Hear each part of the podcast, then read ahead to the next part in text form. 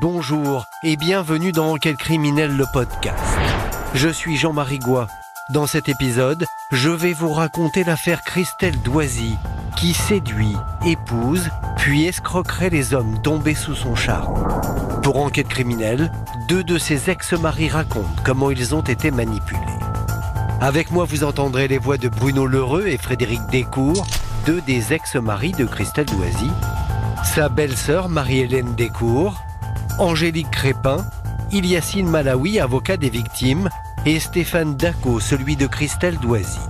Vous entendrez aussi Michel Marie, chroniqueur judiciaire, et Gauthier Le Cardonnel, journaliste. Bonne écoute.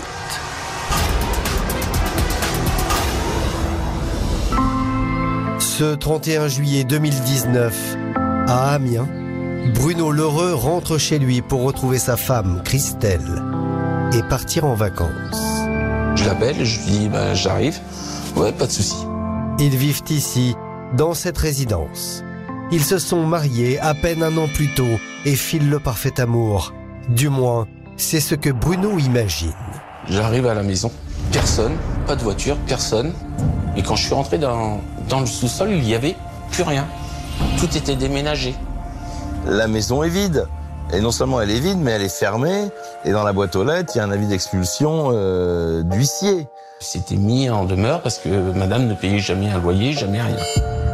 Ça m'a retourné, quoi. Tout m'a retourné. Plus personne, pas pouvoir monter chez toi, pas avoir un papier. Et elle a disparu avec ses affaires, sa voiture, ses papiers, tout. Elle a tout pris. Moi, je me suis retrouvé cul nu à la rue du jour au lendemain. Bruno, c'est un choc. Mais il est persuadé que c'est un simple malentendu, un problème de loyer. C'est sa femme qui gérait les comptes du foyer et il lui faisait totalement confiance. Alors, difficile pour Bruno d'imaginer que la personne qu'il aime soit machiavélique. Et pourtant, il va peu à peu réaliser que cette femme a fait de l'escroquerie son mode de vie. Elle s'est servie de mon compte, elle s'est servie de tout, de, de faire jusque des chèques sans provision, mais surtout des crédits à la consommation, que, qu'on découvre tout par la suite, quoi. Elle est très forte, très très forte. Bruno l'intéresse aussi parce que Bruno a une vie euh, stable, euh, saine. C'est quelqu'un qui peut, qui peut faire des crédits à la consommation. Euh, donc elle se dit, il y a l'argent qu'il a de côté, mais il y a aussi l'argent possiblement qu'il va pouvoir emprunter. Je pensais même pas que bah, qu'elle aurait pu en prendre à mon argent, comme j'avais rien. J'étais qu'un ouvrier, quoi. Je suis pas ministre, je suis pas personne simple, simple et trop gentil peut-être. Aujourd'hui, Bruno Lheureux est un homme à terre. D'autant plus que son histoire d'amour avec Christelle Doisy lui semblait idyllique. Tout avait parfaitement commencé via un site de rencontre sur Internet. Je dis j'ai retrouvé une personne, j'espère que c'est bien, que ça va bien aller, c'est magique. Moi, elle me dit, la vie de campagne, euh, j'ai horreur de ça, elle me dit, euh, si tu veux, moi, l'appartement, il est assez grand, on peut recevoir tes enfants, il n'y a aucun souci. Euh, ben, déménage et viens, viens vivre avec moi. Christelle Doisy sait parfaitement s'adapter à l'homme qu'elle rencontre. Bruno est divorcé et père de deux enfants, comme elle. C'est donc une vie de famille recomposée qui commence. Elle a accroché entièrement avec ma fille. Elle, a, elle allait la chercher à l'école, elle allait la ramener. euh, C'était vraiment une, euh, relation, mais on va dire euh, copain-copine, quoi. Christelle parvient à persuader Bruno qu'elle est une femme idéale. Elle se montre très amoureuse. Je rentrais du travail, elle me sautait dans les bras. euh, le bain, il est prêt, il était coulé. euh, tout déroulait vraiment bien. C'était euh, la femme parfaite. Quelques traits de caractère auraient pu toutefois inciter Bruno à la prudence. Christelle semble avoir un passé douloureux sur lequel elle reste évasive. Elle était fâchée elle, ben, avec sa famille, avec sa mère, avec son père. Je dis, mais essaye de racoler un peu à un, moment donné les morceaux. Ça serait bien de voir ta maman, de revoir ton papa, de qu'il ait une vie de famille, quoi. Elle me dit non, ils m'ont fait trop de mal. Christelle reste mystérieuse. Aurait-elle un plan en tête? Un beau jour, elle propose à Bruno le mariage. Oui, si tu veux, après on se marie, il n'y a aucun problème. Et de toute manière, bah, après moi j'étais heureux, j'étais j'étais un autre homme quoi. Ça a été euh, vraiment un mariage d'amour. Le grand jour se déroule le 1er septembre 2018 à la mairie d'Amiens. Une journée inoubliable. La mariée déborde d'émotions et pour Bruno, l'avenir s'annonce radieux. Entourés de leurs enfants, le bonheur est à portée de main. Tout s'imbrique parfaitement, en fait. Un petit peu comme si euh, le destin devait les réunir. Elle, elle fait tout pour que ça fonctionne. Elle fait tout pour que Bruno soit heureux. Euh, elle l'endort, en fait, complètement. Christelle joue les femmes parfaitement dévouées. Elle propose de décharger Bruno de toutes les tâches ingrates, les comptes, l'argent, les papiers, comme elle dit. Ben, elle dit moi je vais faire les papiers, t'inquiète, euh, moi je m'y connais, il n'y a pas de problème. Et je dis au contraire, moi je connais rien. Donc euh, Sa nouvelle épouse met la main sur ses comptes bancaires. Elle a désormais toutes les cartes en main. Bruno ne verra rien venir jusqu'au moment où il retrouvera l'appartement vide. Mais que faire puisque la loi ne reconnaît pas le vol entre époux? Pénalement, il n'y a pas eu de poursuite parce qu'on a dit bah, finalement, madame, elle a le droit de tout faire, vous étiez mariée. Donc voilà, elle avait le droit de tout faire. Elle a eu raison, cette dame, finalement. Elle a eu raison. Elle est machiavélique. Moi, j'appelle ça un caméléon. Un caméléon, en effet. Car juste avant Bruno, cette femme avait vécu sous une autre identité avec un autre homme, Frédéric Descours, qui s'est retrouvé lui aussi littéralement dépouillé. Et là encore, tout avait bien commencé pour ce solide gaillard, ancien militaire de carrière. En 2010, je suis quelqu'un qui a quitté la marine depuis deux ans. J'ai passé sur 23 ans, pratiquement 21 ans de navigation. Mes parents vivent chez moi parce que j'ai vécu 18 ans chez eux. Ils ont été les gardiens de ma maison tant que j'étais dans l'armée et donc pas là, de par le monde. Marie-Hélène, la sœur de Frédéric, a été témoin de toute l'histoire. Une histoire douloureuse qui a commencé dans la joie du retour de son frère, tout jeune retraité de l'armée. Il a toujours été un petit peu vieux garçon euh, dans sa façon d'être. C'est quelqu'un qui est toujours très organisé et puis le fait qu'il fasse une carrière euh, dans l'armée lui convenait parfaitement de par sa rigueur mentale, son attachement aux traditions. euh, et puis bon, il a plein de copains, il a des amis, il fait beaucoup de choses. sa vie, elle est plutôt sympa et intéressante. Quelque part, je suis quelqu'un où j'ai pas coupé le lien familial, puisque euh, quand je téléphone, c'est à la maison pour savoir si tout va bien. Ma mère gère mes comptes bancaires, je suis pas là. Mes papiers, ou quand il y a des besoins, elle gère pour moi, elle a les procurations pour ça. Frédéric Descours, dans sa vie de marin, a-t-il pris de mauvaises habitudes en se souciant peu de ses comptes bancaires? En tout cas, il rêve à présent de fonder une famille. Je vis à la campagne, euh, je cherche à faire ma vie, euh, avoir peut-être des enfants, et voilà, me poser dans, dans une vie de couple, tout simplement. Frédéric surfe sur des sites de rencontres à la recherche de l'âme sœur. Et très vite, il a une touche. Une certaine Alexandra Bertrand, une des fausses identités de Christelle Doisy. Là, j'ai un mail euh, qui me dit euh, voilà, je suis intéressé par ton profil, je voudrais te rencontrer. Elle est à une heure et quart de route d'ici. Quelqu'un qui apparemment beaucoup travaillé dans sa vie, qui a une vie un petit peu comme moi, qui n'a pas pris le temps d'avoir une vie de famille. Je pense que c'est là qu'elle a réussi à obtenir, parce qu'elle sait très bien s'y prendre, toutes les informations nécessaires. Et elle s'est dit que c'était une proie, euh, une proie facile, quoi, voilà. Donc je prends la moto et je vais la voir. Christelle Doisy s'est aussi construit un faux profil qui correspond à ce que Frédéric recherche. Elle dit vivre seule, sans enfant. J'ai une nana qui est bien, je veux pas dire belle, qui présente, oui, qui est, qui est, qui a un peu de tenue. Voilà, pour moi les célibataires, enfants, euh, mari, ça il y a rien. Elle est comme moi. Ni enfant, ni mari, dit-elle. Et de surcroît, elle affirme avoir une bonne situation. Elle me dit qu'elle est chef de rang dans un restaurant à Auch. Elle a un salaire euh, apparemment euh, très important et euh, elle n'est pas en recherche ni financière ni rien du tout. Et on parle même pas d'argent. À peine trois semaines après leurs premiers échanges, Alexandra veut s'installer chez Frédéric et elle est prête à tout, y compris faire disparaître sa situation professionnelle. Un jour, je reçois un coup de téléphone. Elle a eu un accident de voiture, donc elle est mise en arrêt de travail. Et là, elle dit écoute, vu que je suis en arrêt de travail, est-ce que je peux venir chez toi? Qu'est-ce qui m'en empêche? Je lui dis moi, ça me pose pas de problème, sauf que je suis en train de construire ma maison et que je vis chez moi avec mes parents. Ça me dérange pas, c'est pas un problème, j'arrive.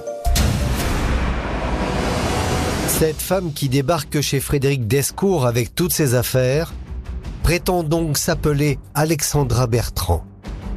Quelques années plus tard, c'est sous son vrai nom Christelle Doisy qu'elle séduira son prochain mari, Bruno Lheureux.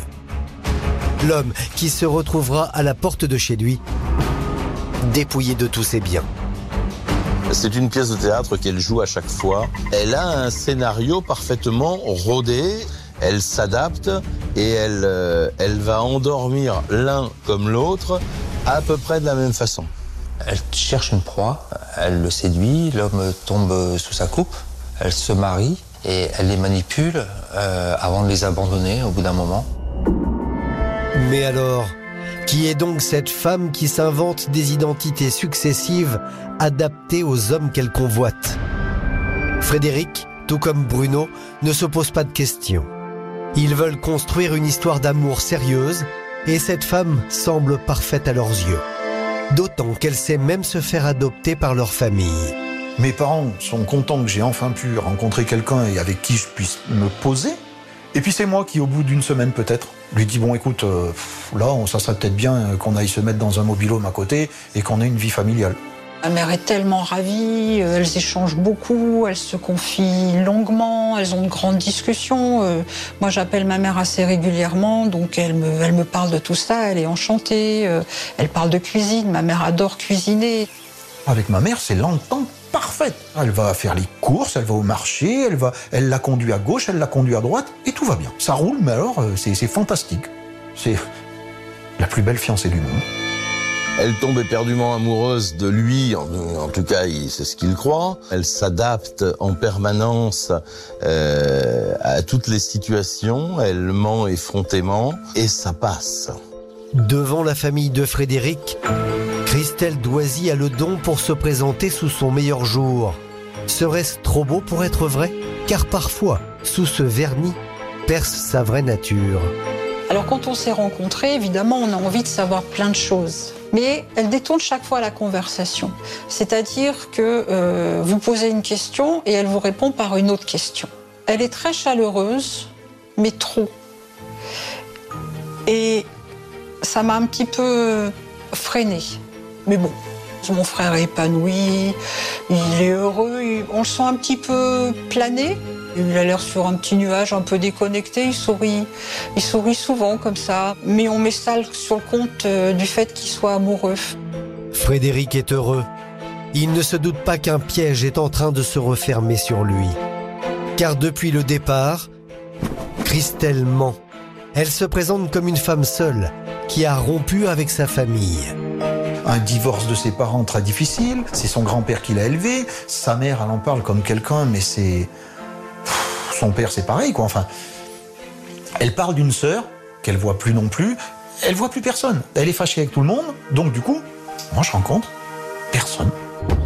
Et la bonne entente des débuts avec sa famille ne va pas durer. Les parents de Frédéric vont petit à petit tourner le dos à cette nouvelle femme comme s'ils avaient, eux, compris quelque chose de sa personnalité. Une face sombre que lui ne voit pas. Ça ne va plus avec ma mère, mais alors plus du tout, c'est-à-dire que ma mère veut plus la voir. On ne mange plus avec mes parents. On se parle plus. On se regarde en chien de faïence. On est tous en colère les uns contre les autres et on sait même pas pourquoi. Je ne sais pas ce qui s'est passé entre elle et mon père, mais mon père la déteste. Et il l'appelle la sorcière. Et il refuse de lui parler. Une fois qu'elle a ferré le, le, le, client, entre guillemets, euh, elle va l'isoler de, de ce qui pourrait éventuellement la démasquer. Après la rupture avec la famille, Christelle Doisy serait passée à la deuxième étape de la stratégie qu'elle a imaginée. dès qu'il y a le clash familial, elle me dit qu'elle voudrait euh, avoir des enfants. Je lui dis que moi, ben, j'ai déjà un âge avancé, que si oui, ça sera sans tarder. Là, elle m'explique qu'elle peut pas tomber enceinte rapidement parce que ça fait tellement d'années qu'elle est sous contraception que ça va pas revenir comme ça. Et puis 15 jours après, elle est enceinte.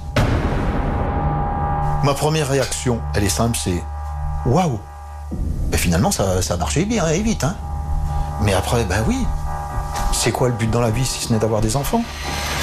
Frédéric est tenu à l'écart des rendez-vous médicaux de suivi de grossesse. Il n'en obtient que des comptes rendus que sa femme lui fait. Et bien sûr, il la croit sur parole. Elle me dit, c'est des jumeaux, c'est voilà, c'est comme ça. Waouh, super. Il y en a dans la famille, mon frère a des faux jumeaux. Christelle est-elle vraiment enceinte de jumeaux? Frédéric n'est pas au bout de ses surprises. Un beau jour, Alexandra lui annonce que sa grossesse se passe mal. Elle me dit le gynécologue déclare qu'elle euh, n'a pas un placenta suffisant pour nourrir les deux bébés et que donc elle doit prendre des médicaments. Donc elle prend ses médicaments et là, tout dégénère. Elle se retrouve à pouvoir marcher de moins en moins. Deux mois après, là, elle est déjà en béquille, à presque plus marcher. Faut que je l'aide, je la porte, je la porte, je la porte. Ça devient dur. Donc voilà notre militaire qui se retrouve euh, futur papa euh, de jumeaux avec une femme à moitié handicapée. Euh, c'est un peu violent pour lui quand même. Hein. Elle me dit qu'il faut qu'elle aille accoucher en Belgique parce qu'ils font des accouchements aquanatales et que ça n'existe pas en France et que ben elle commence à avoir une dégénérescence musculaire, myasthénie, et qu'il faut aller là-bas. Nous sommes alors en avril 2011. Frédéric et celle qui se fait appeler Alexandra s'installe de façon précaire en Belgique, à côté d'une clinique pour la fin de la grossesse. Et là, elle est en fauteuil roulant. Alors ça, nous interpelle quoi. Quand même, on comprend pas très bien qu'est-ce qui a pu se passer. Et je vois mon frère qui la porte à droite, à gauche, qui la monte, qui la descend. Euh... Enfin, c'est une logistique très compliquée quoi. Quand vous êtes avec une femme qui est en fauteuil roulant, la vie elle change. Hein pour monter les escaliers, et pour la laver, et pour la poser aux toilettes, et, pour tout. Et là, je commence à être, euh, voilà, non-stop euh, à sa disposition. On sait que les militaires sont des gens de devoir. Et à partir du moment où elle se retrouve sur un fauteuil roulant, c'est pas par hasard. Je pense que cette femme est extrêmement douée, extrêmement fine psychologue. Elle sait qu'elle va l'attendrir. Voilà Alexandra totalement assistée, incapable soi-disant de s'occuper de la moindre tâche au sein du ménage, sauf une dont elle s'acquitte avec beaucoup de zèle, l'administratif, les comptes bancaires, les papiers. Elle ne touche à rien, sauf l'administratif. Elle est assise à une table avec un ordinateur, les papiers. Je touche plus rien. Je gère plus mes comptes, je gère plus mes papiers, je ne gère plus rien. Elle avait quelque part euh, repris euh, tout le côté gestion euh, des comptes, de l'administratif, etc. que faisait ma mère, ce qui arrangeait peut-être mon frère et qui lui convenait quand c'était ma mère. L'avocat de Frédéric Descours trouve parfaitement logique la confiance accordée à cette nouvelle compagne. Peut-être que c'est un peu plus naturel une fois que l'on rentre et que l'on est en retraite, j'ai envie de dire militaire, de, de, faire confiance à une personne pour gérer ce qui jusqu'à présent était géré euh, avec euh, honnêteté. Christelle aurait pris le pouvoir au sein du couple et Frédéric Descours serait tombé sous sa totale emprise. Selon lui, la manipulation ne faisait que commencer et serait devenue invraisemblable. Et il nous raconte une histoire terrible. Pour tomber enceinte, elle a accepté de suivre un traitement et que ce traitement n'était pas légal. Du coup, elle se retrouve à être persécutée parce qu'en fait, elle s'est enfuie sans donner suite euh, aux gens qui, qui, lui avaient proposé ce traitement. Et donc, ils sont poursuivis. À l'entendre, la compagne de Frédéric serait tombée entre les mains d'un médecin peu scrupuleux. Un charlatan, prêt à tout. Elle me dit, ce mec qui fait ça depuis des années pour tenter de faire des expériences sur les jumeaux, qui loupe à chaque fois, les jumeaux n'arrivent jamais à dépasser l'âge de 20 ans, donc ils meurent, et les femmes meurent dans la foulée. Alors on lui dit, mais attends, euh, quand même, c'est énorme comme histoire. Et puis là, elle se met à pleurer, à crier. Elle fait presque une crise en disant qu'elle est désespérée, que de toute façon, elle n'a pas fait exprès si elle avait su. Donc, dans ces cas-là, vous voulez pas encore plus enfoncer le couteau dans la plaie et vous arrêtez de vous poser des questions. Et puis, il vous développe toute une théorie pendant des heures. Et à la fin, vous vous dites que ce qu'ils vous ont raconté, finalement, bah, c'est vrai. C'est un scénario de James Bond. Euh, on a peine à croire ce, ce, cette histoire. Elle va annoncer qu'elle va aller en justice devant le tribunal pénal international, quand même, c'est pas n'importe quoi. Qu'elle a pris un avocat japonais et que euh, ce médecin charlatan aurait euh, engagé des tueurs à gages pour la supprimer. Des tueurs à gages mandatés par son médecin seraient donc à ses trousses. Rien de moins. Et c'est dans ce contexte de plus en plus invraisemblable que Christelle, alias Alexandra, aurait fait une nouvelle annonce qui plonge toute la famille dans la stupeur. Je reçois un appel de, mon frère, euh, très triste. Et là, il m'annonce que euh, Alexandra a fait une chute et elle avait perdu un bébé. C'est terrible la perte d'un bébé. Moi, j'ai jamais vécu ça. Jamais. C'est, oh, je suis effaré. Je, fais. Qu'est-ce qu'il faut faire pour la consoler? Qu'est-ce qu'il faut faire pour l'aider? Elle est complètement isolée. Et je dirais que déjà, elle me fait ressentir ça. Peut-être que c'est de ma faute, parce que je lui ai dit de prendre ses médicaments. Est-ce parce qu'il se sent coupable Frédéric raconte qu'il ne lui refuse plus rien. Il dit oui à tout. Christelle lui parle alors de mariage, mais pas n'importe où, loin de France. Ils nous annoncent donc qu'ils vont aller se marier euh, et qu'ils vont aller, euh, je crois que c'est au Danemark, où il y a une île euh, où on peut se marier très rapidement. Et comme ça, mon frère, ça lui permet de reconnaître le bébé, d'avoir euh, un mariage, euh, même s'il n'y a pas son, sa famille autour, euh, rapidement. Pourquoi pas Après tout, euh, puisqu'il va être papa, euh, qu'il soit marié, euh, tant mieux, quoi, voilà. Car Alexandra aurait tout prévu et elle est bien renseignée. Le couple débarque sur cette petite île d'Aéro, au Danemark, où l'on peut se marier en quelques heures. On arrive sur l'île d'Aéro, on se marie. Mais euh, tout à fait légalement, quoi, devant maire, avec euh, c'est euh, le premier adjoint et je sais plus qui qui, font office de témoin. Donc euh, je me marie avec Alexandra Bertrand. Personne s'est aperçu que Alexandra Bertrand n'existait pas. Elle réussit à séduire ces hommes, à en faire ce qu'elle veut, à les épouser, à les faire, à les éloigner de leurs amis, de leur famille, de, couper, euh, à couper les liens. Ça demande un certain talent. Le 14 juin 2011, Christelle, alias Alexandra, met au monde un garçon.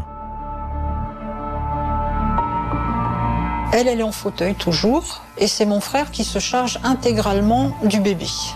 Qui le change, qui le nourrit, qui le lave, tatati, euh, et elle, elle donne des ordres. Déplace-moi ci, achète-moi ça, il me faut ci, il me faut ça. Ça commence à me déranger fortement. La sœur de Frédéric se rend bien compte que la vie de son frère est en train de basculer. Un jour, Alexandra aurait annoncé à Frédéric qu'elle venait de recevoir un appel de son avocat. Les fameux tueurs auraient retrouvé sa trace. Frédéric ne la questionne pas. Il suit. Elle me dit, l'avocat international dit qu'il faut qu'on parte à l'étranger parce que là ça chauffe trop pour nous, que ça va péter, et là il faut qu'on parte à l'étranger. Moi je suis pas, con- j'ai jamais été confronté à ça. C'est pas parce que j'ai été militaire que je sais gérer une situation comme ça. J'ai fait juste front à dire maintenant, quel est mon rôle? Protéger mon fils, ma femme, essayer d'avancer à tout prix. Il m'appelle et il me dit écoute voilà, euh, ça va pas du tout, c'est très compliqué, on est vraiment en danger, il faut qu'on parte. Et c'est Alexandra, depuis son fauteuil, qui aurait pris les choses en main pour organiser une fuite loin de France, au Maroc. Frédéric, en bon soldat, aurait obéi. Voici les photos de ce jour d'octobre 2011 où il fait venir des amis pour organiser en toute hâte leur déménagement. Et c'est là où tout part en vrille en fait. Elle commence à donner des ordres aux uns et aux autres. Et là on la regarde, on lui dit Tu ne nous parles pas comme ça, on n'est pas à tes ordres. Et là je me rends compte que mon frère il est complètement à côté quoi. Il est plus là. Enfin c'est lui mais il n'est pas là. Il est présent comme ça et puis il s'arrête d'un coup et il reste planté comme ça et il se met à pleurer. Donc j'essaye de lui parler doucement pour essayer de capter son attention. Je me rends compte que là, il y a un vrai problème. quoi. J'ai jamais vu mon frère comme ça.